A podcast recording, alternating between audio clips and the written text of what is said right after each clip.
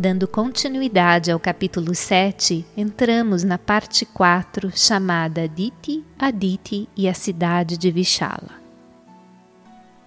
Após terem encaminhado alguma distância, avistaram uma vasta cidade repleta de belas construções.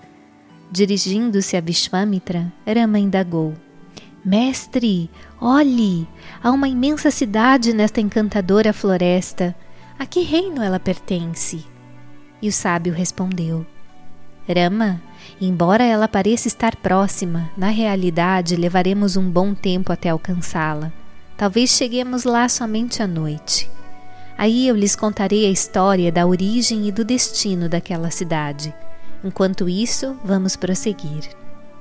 Rama ouviu as palavras de Vishwamitra proferidas com um brilho no olhar e um sorriso nos lábios. Captou o sentido da sua orientação e continuou a caminhar sem dizer uma palavra em resposta. Quando desceram até o vale, não havia sinal de nenhuma cidade ou habitação humana. No entanto, lá do alto se podia vê-la como se estivesse muito próxima. Seguindo adiante, perceberam que, apesar da noite estar chegando, não haviam conseguido alcançar a cidade. Como Vishwamitra indicara, ela ainda se achava distante. Assim que a noite caiu, fizeram uma parada e, depois de se banharem, realizaram os ritos vespertinos prescritos pelas Escrituras. Enquanto descansava, Rama voltou a fazer a mesma pergunta. Mestre, por gentileza, conte-nos sobre a cidade. Vishvamitra disse: Rama, eu estava pensando justamente sobre esse assunto. Embora saiba que você está ciente do que se passa em cada mente, ainda assim o véu da ilusão, que faz as aparências parecerem ser a realidade, esconde esse fato e impele a tomada de caminhos enganosos. Nem todos podem ser senhores da mente. Quando pessoas como eu acham impossível mantê-la sob controle, não há o que dizer no tocante a pessoas comuns. No exato momento em que surge em minha mente o pensamento de que se esquecera de indagar sobre a história da cidade, você me pergunta sobre ela. Nenhuma outra prova é necessária para mostrar que és onisciente.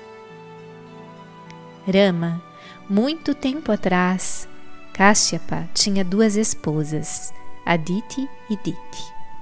Os filhos de Diti eram repositórios de poder físico e os de Aditi repositórios de grandeza moral. A cada dia tornavam-se mais poderosos. Os pais sentiam grande alegria em observá-los crescer tão formosos e tão rapidamente. Certo dia, os filhos de Diti e os de Aditi reuniram-se e puseram-se a discutir sobre como evitar a velhice.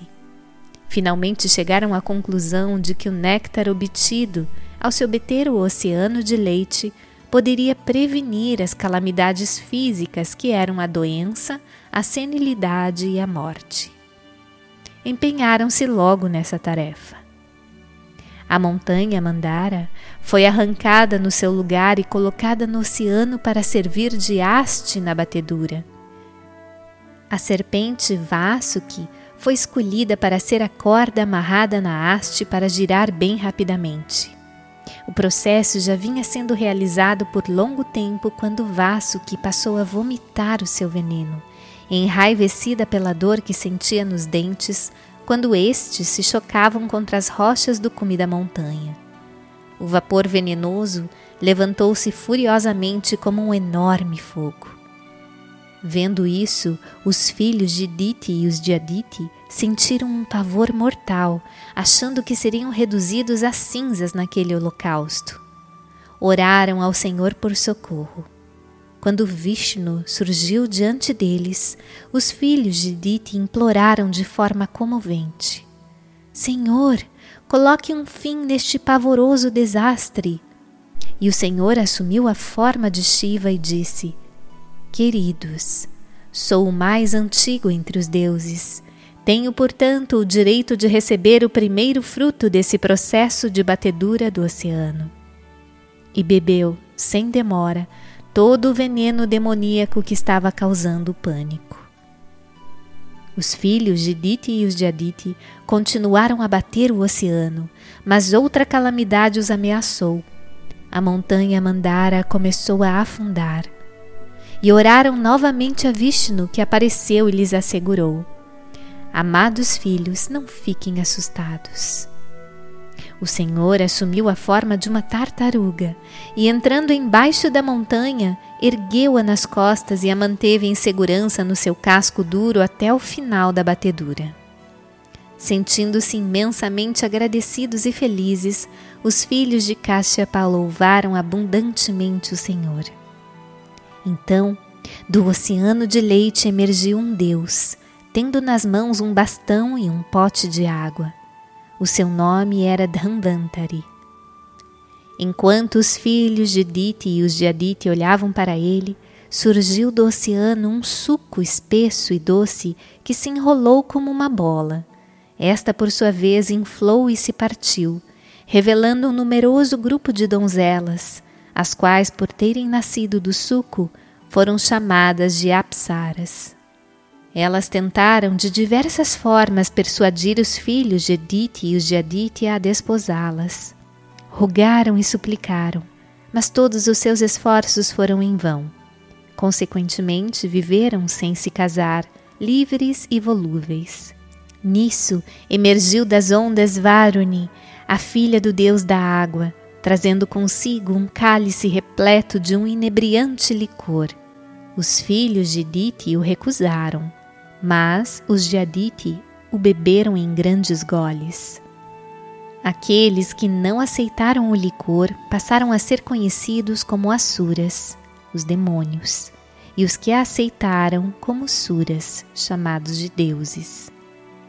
Finalmente, o néctar da imortalidade surgiu do oceano de leite, como Amrita. Quem deveria bebê-lo? Estabeleceu-se um grande conflito entre os filhos de Dite e os de Adite. No terrível combate que se sucedeu, os filhos de Adite começaram a destruir os filhos de Dite. E a batalha ameaçava tornar-se um conflito de extinção. A terra era sacudida pelos choques das armas no confronto. O medo e a ansiedade espalharam as suas tenebrosas nuvens sobre o mundo. Repentinamente, Vishnu surgiu diante dos grupos rivais sob a forma de uma donzela de encanto arrebatador, que cativou o coração de todos e desviou as suas mentes da batalha na qual estavam concentrados. Ela seduziu a todos e, durante a sua manifestação, o precioso e sagrado néctar desapareceu. Todos os filhos de Dite haviam morrido deixando a mãe em inconsolável agonia. Kashyapa não conseguiu trazê-la à normalidade. As suas tentativas de ensiná-la a respeito da impermanência das coisas não a convenceram. Ela chorava alto e se lamentava muito dolorosamente, como se o fim do mundo houvesse chegado. Diti, por fim, se recompôs Aproximou-se de Kashyapa e, submergindo a sua agonia no fundo da mente, falou: Senhor, isso é justo? Ambas tínhamos filhos seus, agora não tenho mais nenhum. Isso é certo? Devo sofrer assim eternamente? Nenhum único dos meus filhos está vivo. Mais desejável que ter muitos filhos de vida curta seria ter apenas um de vida longa, não é mesmo? Vendo-a chorar daquela maneira, Kashyapa consolou-a e lhe disse que iniciasse a disciplina, que consiste em praticar austeridades destinadas a propiciar os deuses, a fim de que pudesse ter um filho de vida longa. Aconselhou-a a renunciar à tristeza, pois isso nunca iria realizar o seu desejo. Encorajada por ele e buscando as suas bênçãos, ela partiu imediatamente e deu início à prática de austeridades com o objetivo específico de obter dos deuses uma dádiva: ter um filho que fosse capaz de derrotar o próprio Indra, o senhor dos deuses. Kashyapa avisou-a: ascetismo não é uma disciplina fácil. A pessoa deve manter-se pura até o final e observar os votos e também os jejuns sem a menor transgressão. Somente então os deuses ficarão satisfeitos e lhe concederão a dádiva. Diti dirigiu-se à sagrada região conhecida como Kushaplava e ali se engajou em rigoroso ascetismo. Sabendo da sua intenção, Indra quis testá-la. Veio até ela disfarçado como seu atendente. As orações de Diti foram atendidas e, por meio da graça divina, ela engravidou. Passaram-se dias, meses transcorreram e Indra continuava ao seu lado como atendente. Certa vez, durante o forte calor do meio-dia, vencida pelo sono, ela se deitou na cama com o cabelo solto e a cabeça onde normalmente colocava os pés. Isso era contra as estritas regras da pureza cerimonial que deviam ser observadas com persistência. E essa foi a chance de Indra. Observando que a sua postura era heterodoxa e contrária às injunções das Escrituras, puniu-a partindo o feto que estava no seu ventre. Os fragmentos começaram a chorar, sofrendo por terem sido quebrados em várias partes. E o atendente, como Indra, falou suavemente com eles: Não chorem. Diti teve fortes sangramentos e lamentou o seu destino, chorando de maneira bastante lastimosa. Indra pôs-se de pé diante dela, com as palmas unidas, e alegou: Mãe, perdoe-me. Você agiu de forma contrária às regras da pureza cerimonial e quebrou o seu voto. O seu cabelo estava desamarrado e solto, e a sua cabeça posta onde normalmente se coloca os pés. Quando adormeceu assim, a sua prática cética se corrompeu. Quando o inimigo, que esperava uma oportunidade para frustrar o seu êxito, se depara com uma chance dessas, iria ele ficar impassível? Eu sou Indra que assumiu esta forma. Você orou por um filho que iria me aniquilar, não é verdade? O feto no seu ventre viria para me destruir. Portanto, aproveitei essa chance para derrotar o meu inimigo. E eu não o destruí usando táticas condenáveis. Você sabia que a estrita observação dos votos era essencial para o sucesso de seu plano. Tinha que se certificar de que não violaria o código. O feto foi cortado em sete fragmentos. Eu lhes disse para não chorarem. Eles nascerão como os sete divinos Marutas, as deidades do vento. Eu lhe confiro essa graça. Então, Indra retornou ao céu. Rama, este é o local onde Indra e Diti tiveram esse diálogo e esse consenso. Aqui, Ikshvaku teve com a Lambadevi um filho chamado Vishala, que deu nome a este reino. Vishala gerou a Emachandra, o poderoso, do qual nasceu Suchandra, que teve um filho chamado Dhumrashva. Este gerou Srinjaya, que veio a ter um filho chamado Saradeva.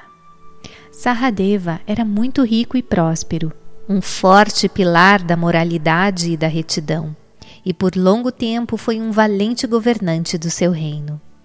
O seu filho Somadatta gerou Kakushta. Sumati, o filho desse heróico monarca, era também um líder muito correto e virtuoso, que se igualava aos deuses em pureza e santidade. Rama, hoje entraremos na cidade de Vishala, onde dormiremos e amanhã chegaremos à cidade do imperador Janaka. Todos ficaram felizes com essas palavras.